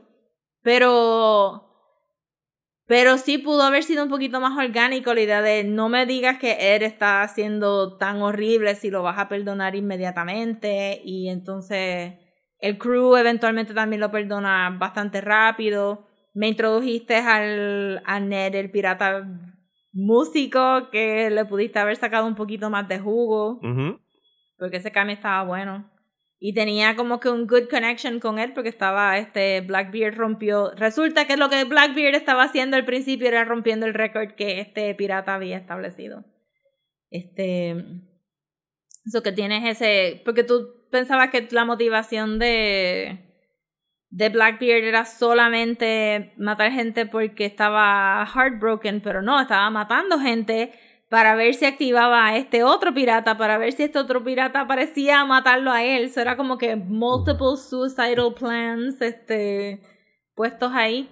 Em, que también me pareció que, que, un poquito más de breathing room para este personaje medio manga-ish, tocando violín y, y matando gente. Estaba, estaba bien One Piece ese personaje, fue lo que yo pensé. como que, y que fuera Bronson Pinchot. Estaba me gustó mucho también el eh, Leslie Jones en este season. No sé, como que tuvo more to do. Le dieron más, le dieron más que hacer. y, y se, o sea, es más, no likable, pero como que. Sí, one of them. Como que se sintió como que no era tanto un adversary para el equipo, sino que ya le cogió cariño. Sí, pero también, también fue medio shocking cómo se decía. Exacto, se sacan a dos personajes este, del cast inmediatamente porque Buttons este, ya para el tercer season lo transforma en un seagull, que era como que un natural progression para Buttons, pero fue medio shocking nonetheless que de momento, oh, ya no hay Buttons. Y también que el crew realmente nunca cree que él se convirtió en un pájaro. Ellos piensan de verdad que Blackbeard lo mató, pero lo perdonaron. Pero es una historia bien chula, la manera como lo... O sea, bien piratey, el, la manera que, que, salen de ahí y lo convierten en pájaro. A mí me gustó mucho ese cuento. Sí, bueno, pero Antelope fichó desde el principio, como que, ah, Sea Witch, you are trapped in this form. Y es como que, anda, para el carajo, ok. Este, y entonces, este, al Swede, que se queda con Spanish Jackie por mitad del season. Eso estuvo bien gracioso también.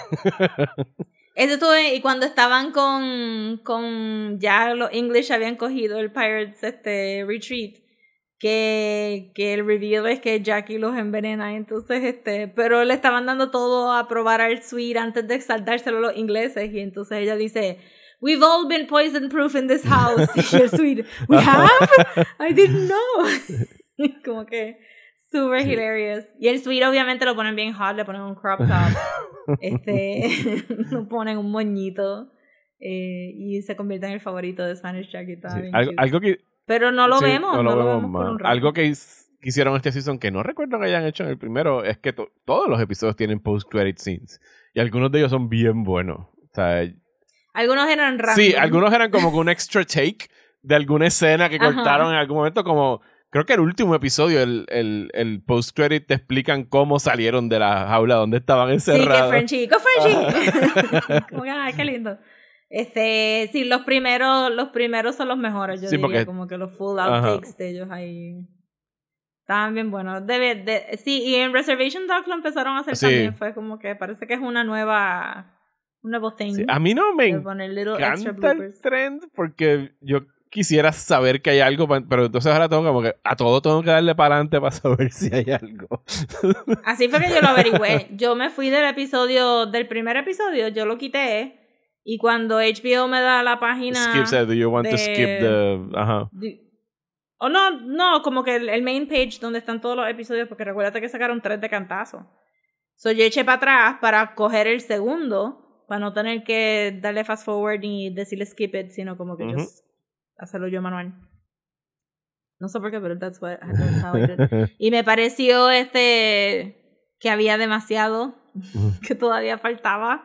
Y yo, wow, los créditos son, porque los créditos de Marvel son absurdos. Sí, tú dices, bueno, tiene que, sí, porque tienen que poner todos los idiomas que los tradujeron. Todos los idiomas. Y dije, ajá, aquí también, qué weird. Y cuando entré de nuevo dije, déjame ver qué es lo que hay. Y cuando dije, ah, es un after credits, hay que chequearlo todo ahora. Pero estaban bien cute, estaban bien charming y pues, ajá, y en Reservation Dogs también, so, está, está chulo.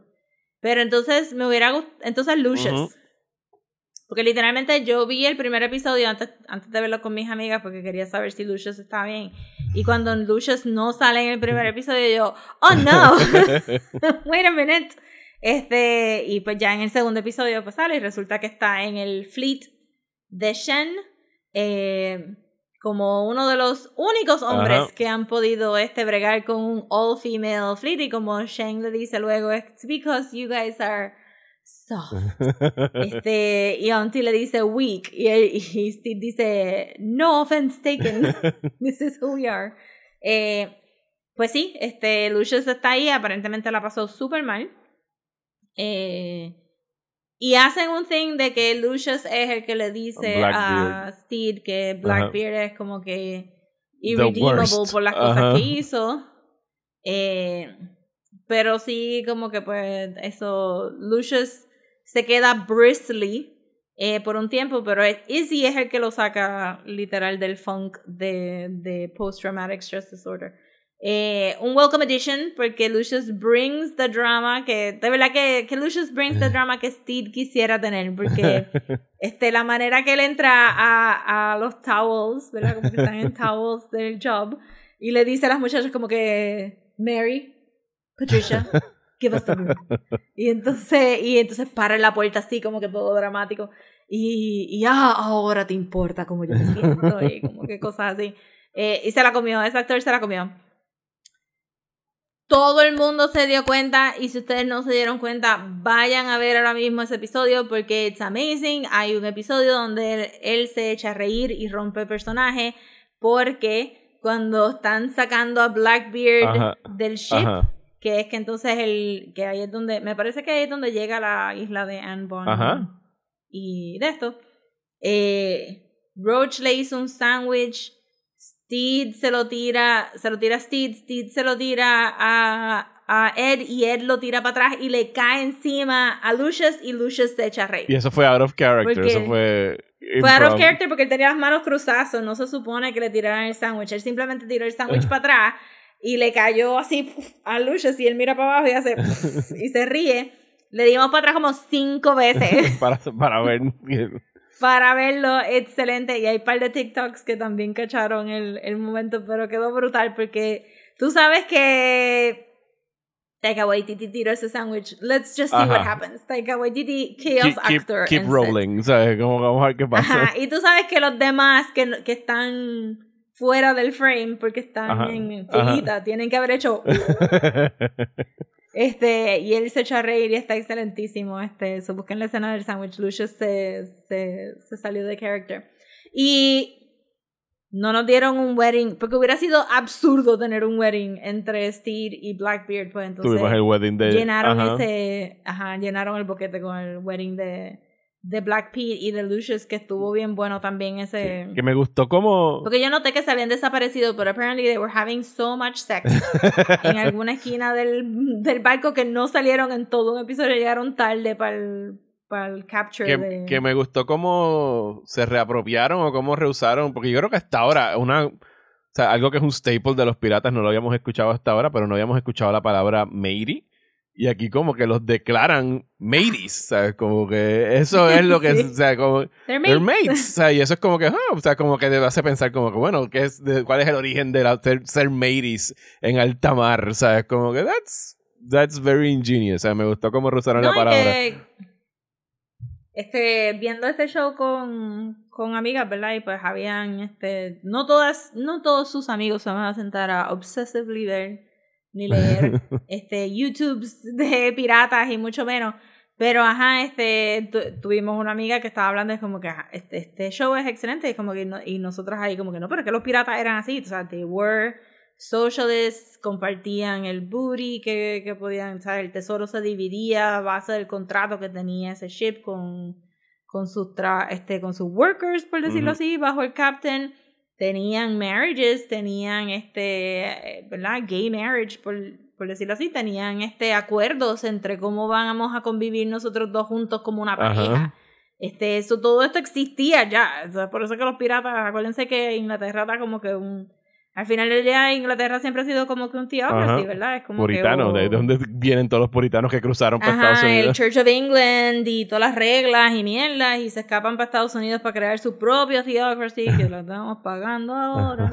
este, y, y, todo, y todo eso, pues como que los piratas, they actually rebelled contra todas esas cosas. O so, sí, es como que they're little chaos agents que estaban en el, en el, alto mar en el Caribe y, y todo esto es como que could have happened. Y me gustó que porque, porque me hacían falta los secondary characters. Me gustó que la boda fuera entre Lucius y, y Black Pete y que implicado que hay algo entre Archie y Jim, que, que también se convierte un poquito como, como un polyamorous household porque Olu está invitado también a esta relación a pesar de que él está atraído a Shen y so que, que hicieron mucho con los background characters menos darle un episodio específico que, que también me recuerdo en, en, ese mismo episodio que, que este era aprende passive aggressiveness en el primer season. Como quiera tenemos a Frenchie y a Olu haciendo el Prince, el Nigerian Prince Scam, inventándoselo. pues como que hubiera querido algo así como que para Roach. Siento que Roach se me queda en el, en el fondo un poco. Sí. Pero, digo, tiene, tiene este descubrió el, el ramen broth en el, sí, en el, barco de Shen. en el barco Todo el mundo lo descubriera como que ya este la sopa puede saber así de cabrona. No tiene. Y él inventó peanut butter, as it turns out. No tiene que ser agua con sal, ¿sabes? Puedes tener otras cosas. Ajá. Este, Old China. Digo, pero también en el primer season habían implicado que este Roach podía hacer French pastries porque un orange cake. Este, pero sí, este, estaba chévere. Y me gustó mucho el I wanted more of it. Sí. Queríamos. Sí, y con suerte tendremos eh, más. Tenemos que esperar por, por el announcement. Sí. No sé si. Sí. Este, no sé si Prince Ricky va a ser un. ¿Un villain? Effective villain eh, para el tercer season. Siento que estuvo bien bueno que lo de los nose jars viniera a colación de nuevo, porque encontré que ese chiste estaba bien random. Desde, el primer season. el primer season. y de momento aquí fue como que, oh, we're bringing it back then. Y de momento fue como que, oh, it's a thing, porque claramente este personaje tiene que haber existido. este, vamos a hacer un quick search aquí. ¿Cómo se llama? ¿Prince what? ¿Prince Ricky? Prince, bueno, lo estoy diciendo Prince Ricky porque implicaron que él se inventó el Lyman Ricky. Ok. este, porque él dijo, my signature drink, y yo, is Richard Baines, Prince Richard Baines, es que dicen que se llama. Richard Baines. Lime Ricky. Who is Richard? Este, porque también sentí, yo no sé si este actor es así.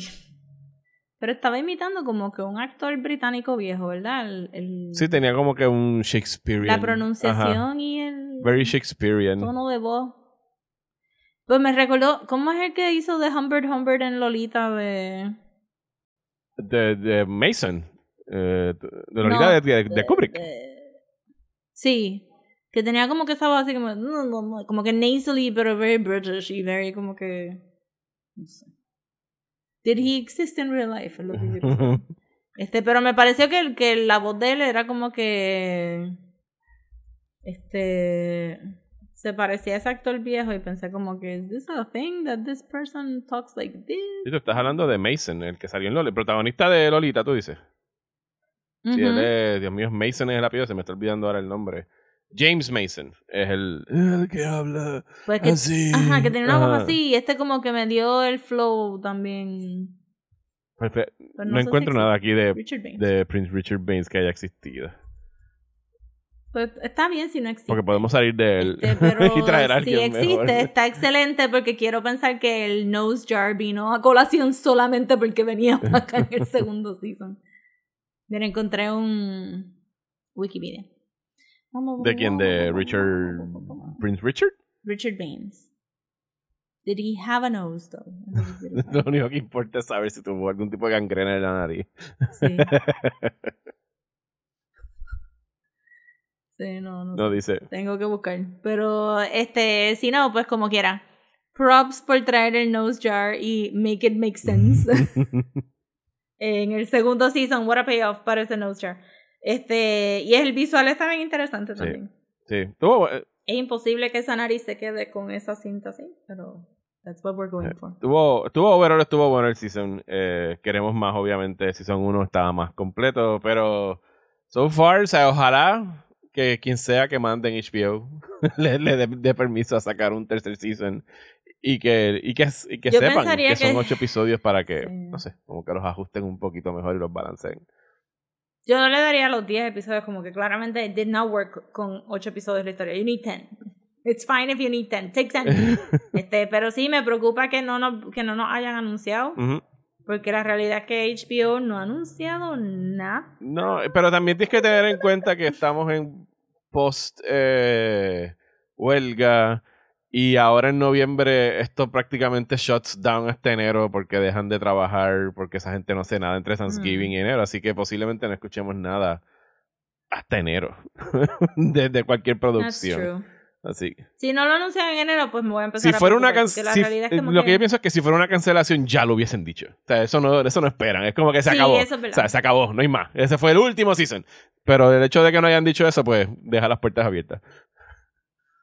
Sí. Sí, es que pensaría como que, ah, como siempre, uno no entiende qué carajo está pasando en Warner Brothers y en HBO porque, porque después Amazon points está... at everything de lo que está pasando en Warner. Pero Amazon está haciendo un montón de cosas y están ahí dice que van a traer un que van a traer ads porque no pueden con los subscriptions, pero están anunciando Mad The Boys, sacaron Invincible Season 2 ahora y también la y Netflix está sacando algo como que todo este mes están sacando un revolut de cosas. Pico que está set porque ellos tienen Hallmarks, Hallmark movies por el resto de los meses. Y, van a sacar películas nuevas de Hallmark. Y, y Hulu está en veremos también, pero... Sí, Hulu ahora va a ser de Disney full, así que se compra ya se dio. Pero entonces Warner Brothers dompió un montón de cosas en Tubi ahí bien Y en Netflix le mandó, ahora en diciembre le va a mandar un chorro de series a Netflix y de películas. Y yo como que, mm, no sé. está bien caótico. está bien caótico. Lo de Harry Potter está aguantado. Eso no lo deben hacer.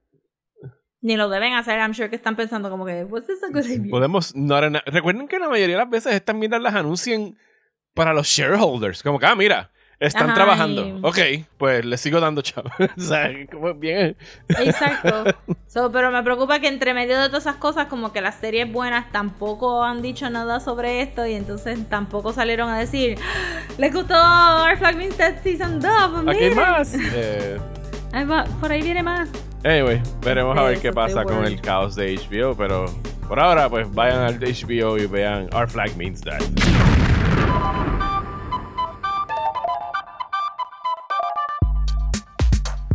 Y hasta aquí este episodio de Desmenuzando. Muchísimas gracias por escuchar. Regresamos la semana que viene, el miércoles antes de Thanksgiving, para hablar de la precuela de The Hunger Games, The Song of Something and Something.